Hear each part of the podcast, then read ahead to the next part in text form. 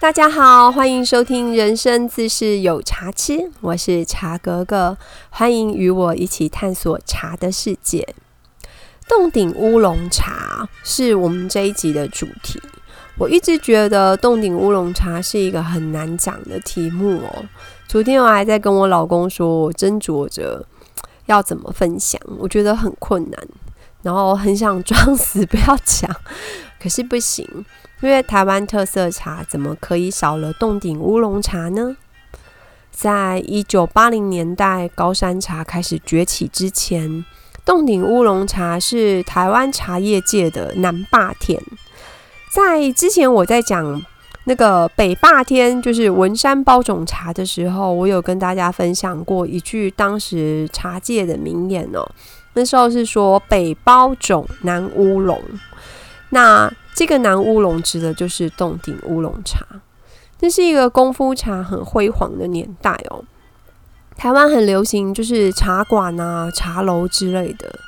那那个茶馆、茶楼跟这一次引发就是染艺风暴的茶室不一样哦。茶馆跟茶楼那是真的品茶、玩茶艺、玩茶具的文艺空间。那那个时代呢，大约家家户户都会有一个泡茶组，就是有一个茶盘啊，上面有什么茶壶、茶海啊、小茶杯，然后有一个茶船这样子。然后看电视的时候，家里面的爸爸会坐在那个小茶几哦，在那里泡茶，然后用那个养壶笔在那边刷着他的那个紫砂壶。那是一个那样子的年代。那听前辈说。全盛时期的鹿谷啊，在春冬茶季，那时候会有来自全省的茶商、茶贩会把鹿谷塞饱了，就是很多人想要上山去买茶的这个状况。那也许你有经历过那个时代哦，曾经就是有了解跟经历过那个洞顶乌龙茶的辉煌，然后也有。经历过那个全台湾在迷紫砂壶、迷宜兴壶的那个岁月，你就可以了解为什么我说洞顶乌龙茶故事不好讲。我们先来聊聊洞顶乌龙茶的起源。洞顶乌龙茶的由来有几个说法哦。一个说法是，在一八五五年的时候，鹿谷人林三贤。他那时候资助一个读书人叫林凤池，他到福建省去考试。那时候台湾是没有考场的，他们要考试的话要去福建。那那时候林凤池高中了举人，要返回家乡了。他为了报答恩情，所以从武夷山那边带回来三十六株的清新乌龙的茶苗。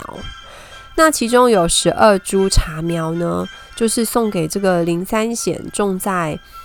我们现在就是鹿谷乡永隆村的麒麟潭旁边的山上，这是成为乌龙洞顶乌龙的起源之一哦。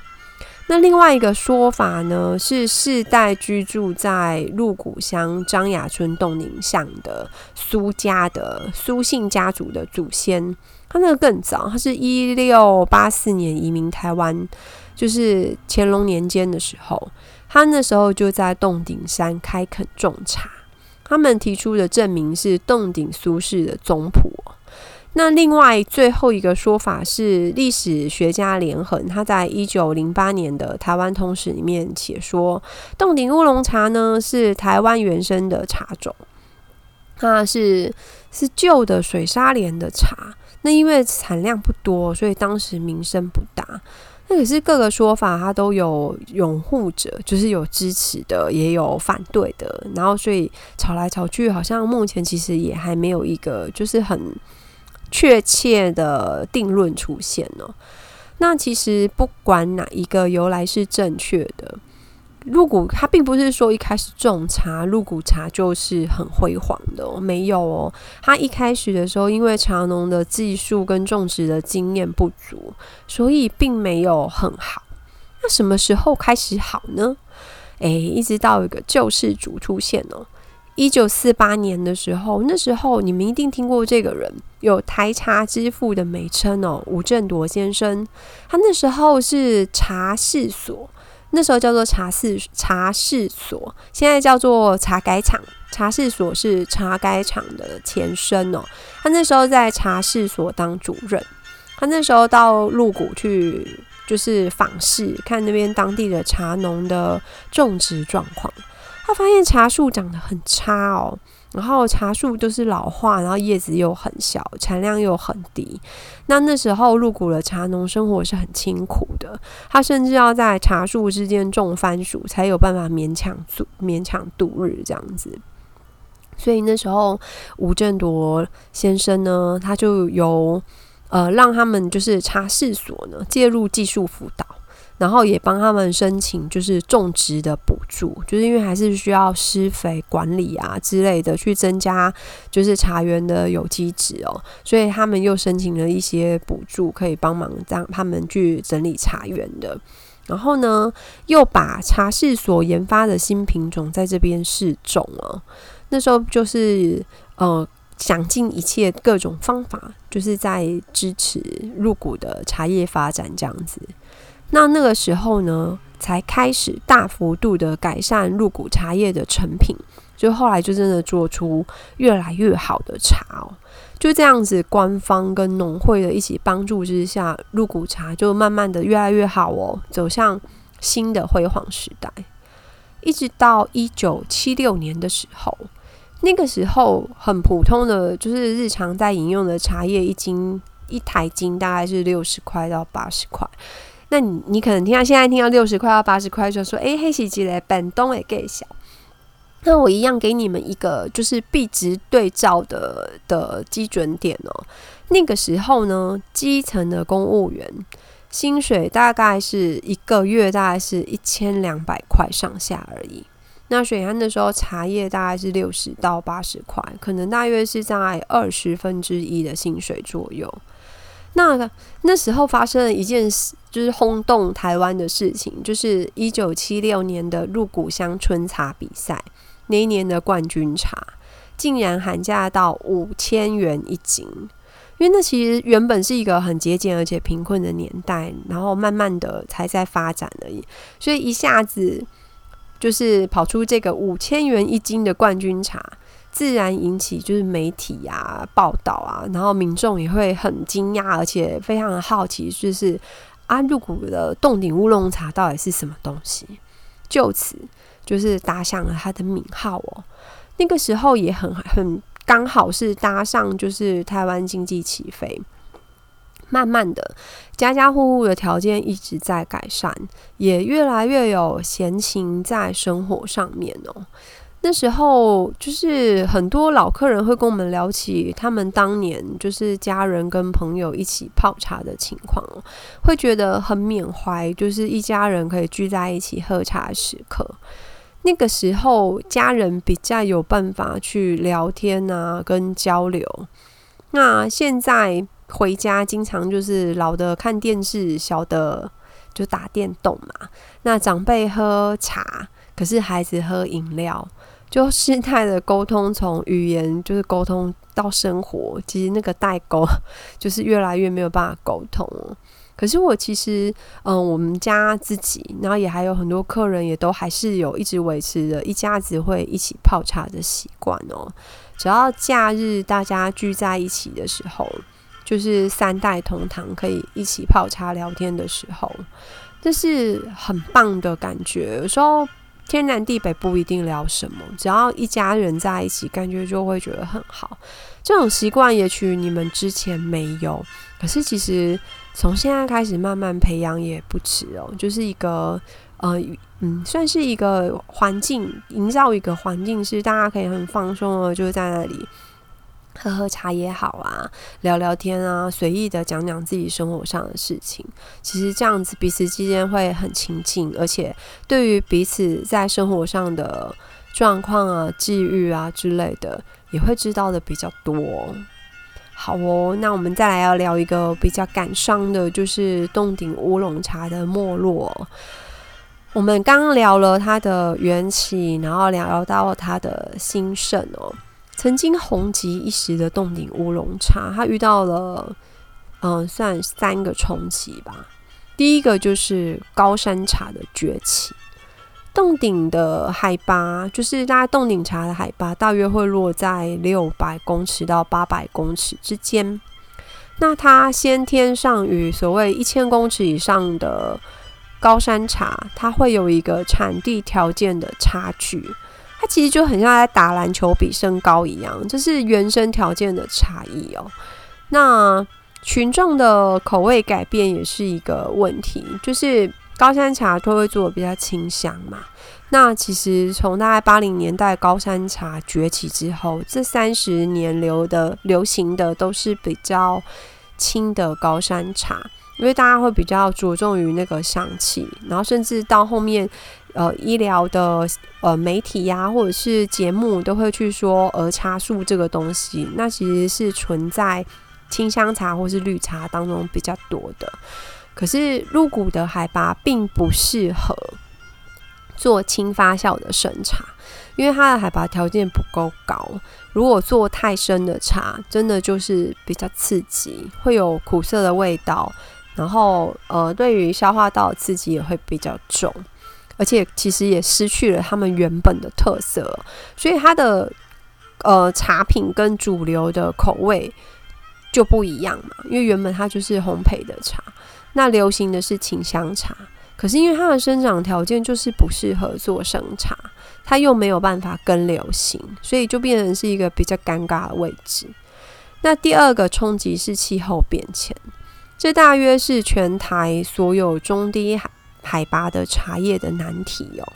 本来入谷的自然环境，它其实有云雾缭绕、日夜温差大的特质，所以以前是非常适合茶树生长。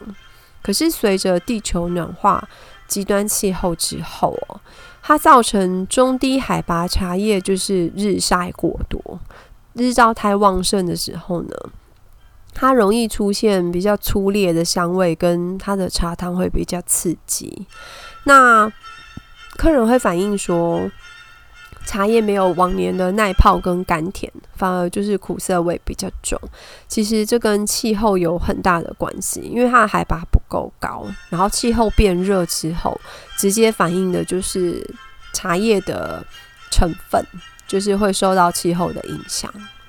那第三个冲击呢，是茶树的老化跟土地劣化的问题。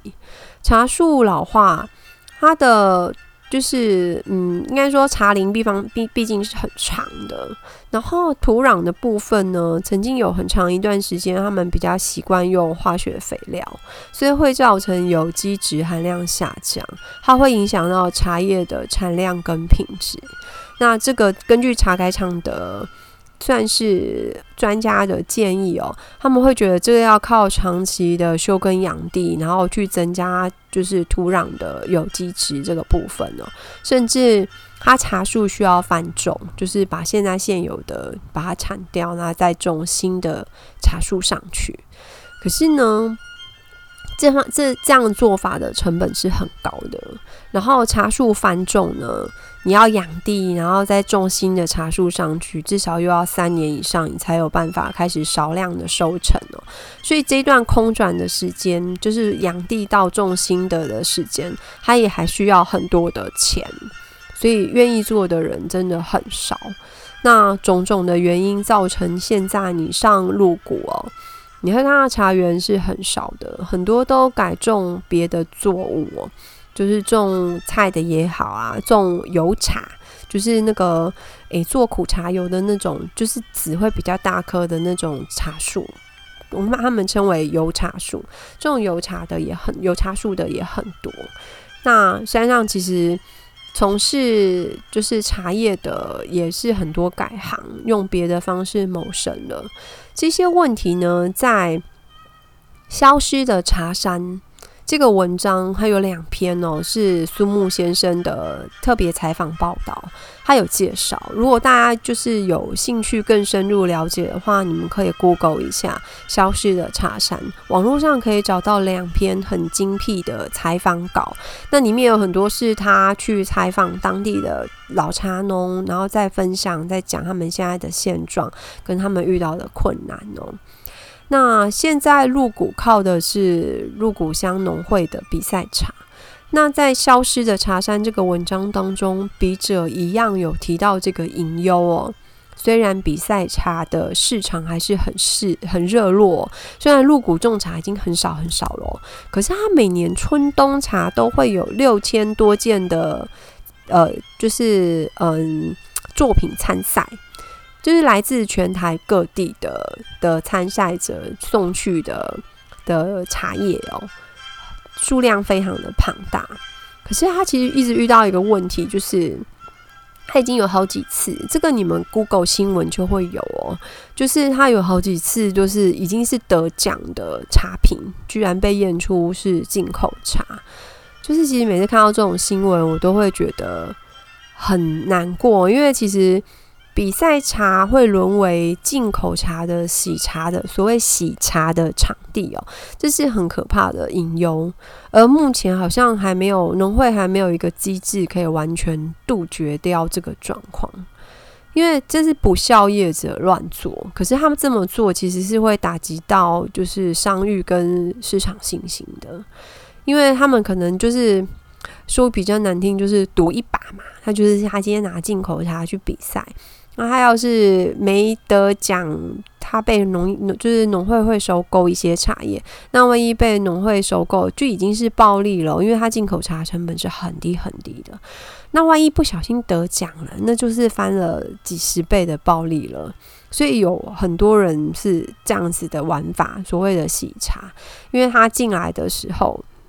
偷偷的进来，然后比赛之后，比赛结束，他会用就是呃农会官方的包装封成一盒一盒的，那变成是一个很光明正大的产品，然后而且价钱可以翻了十几几十倍都有可能，所以说这个部分一直还没有一个很有效的方式可以制止哦，这是让人家比较担心的部分。那因为我曾经在前辈的店里面哦，有喝过很棒的洞顶乌龙茶，我可以想象他曾经在风靡的，就是在台湾就是全台风靡的那个辉煌的时代哦，因为它的好的洞顶乌龙茶的香气跟滋味是很迷人的。那洞顶乌龙茶是我们在介绍它的话，我会说是中度发酵、中度烘焙的，就是部分发酵茶。那我们一样在茶改厂的网站上有它的介绍，因为它有烘焙制作这个过程，在台茶风味轮的归纳当中呢，它是属于培香型的，就是烘焙的培培香型的球形乌龙茶。它制作的功法呢，比嗯，应该说跟铁观音快要有的比，可是没有铁观音这么反复啦。它也是茶青摘采下来之后，经过日光微雕、室内微雕，然后搅拌、杀青、除干、团揉、干燥、烘焙。我现在虽然是这样念过去，可是中间的程序其实师傅们都是这样反复做了再做，做了再做，它才有办法达到最后面的成品哦。那它的外观呢是紧结成球形的，色泽是很墨绿油润，就是比较好的。洞顶乌龙茶应该有的样子。那它的，因为它发酵程度比较高哦，所以它的水色、它的汤色应该是金黄明亮，就是不是黄绿色，它已经是明黄色，就是比较黄的那个亮黄色。香气很浓郁，有那个焙火的香气，然后它的味道是比较醇厚的。就是人家说比较有熬 day 的那种口感，比较重。我们应该是说，有些客人说高山茶是清香，那它这个大概就是所谓的培香型的，就是烘焙的那个味道。它是道地的焙火功夫茶，所以说要把它做成生茶，我就是觉得是还蛮蛮可惜的，就是真的就会失去它的特色。那它在冲泡上呢，跟铁观音很类似，也是建议用比较嗯保温比较好的茶器，像是紫砂壶或者是柴烧壶之类的。放置的量呢不用多，大约五分之一壶左右。你第一道先用六十秒去抓你喜欢的浓度，然后再做调整。就是第二泡你再去决定你的秒数，可以再增一点或是减一点。那这个台湾茶的南霸天呢，其实应该有它的历史骄傲跟它的特殊风味。我希望它不要在气候的冲击跟时间的洪流当中，遗失了这个很就是很有历史意义的美好哦。那我今天的分享就到这边。喜欢听茶哥哥讲茶的朋友，再拜托订阅、点赞跟分享哦。谢谢大家我们下次再见喽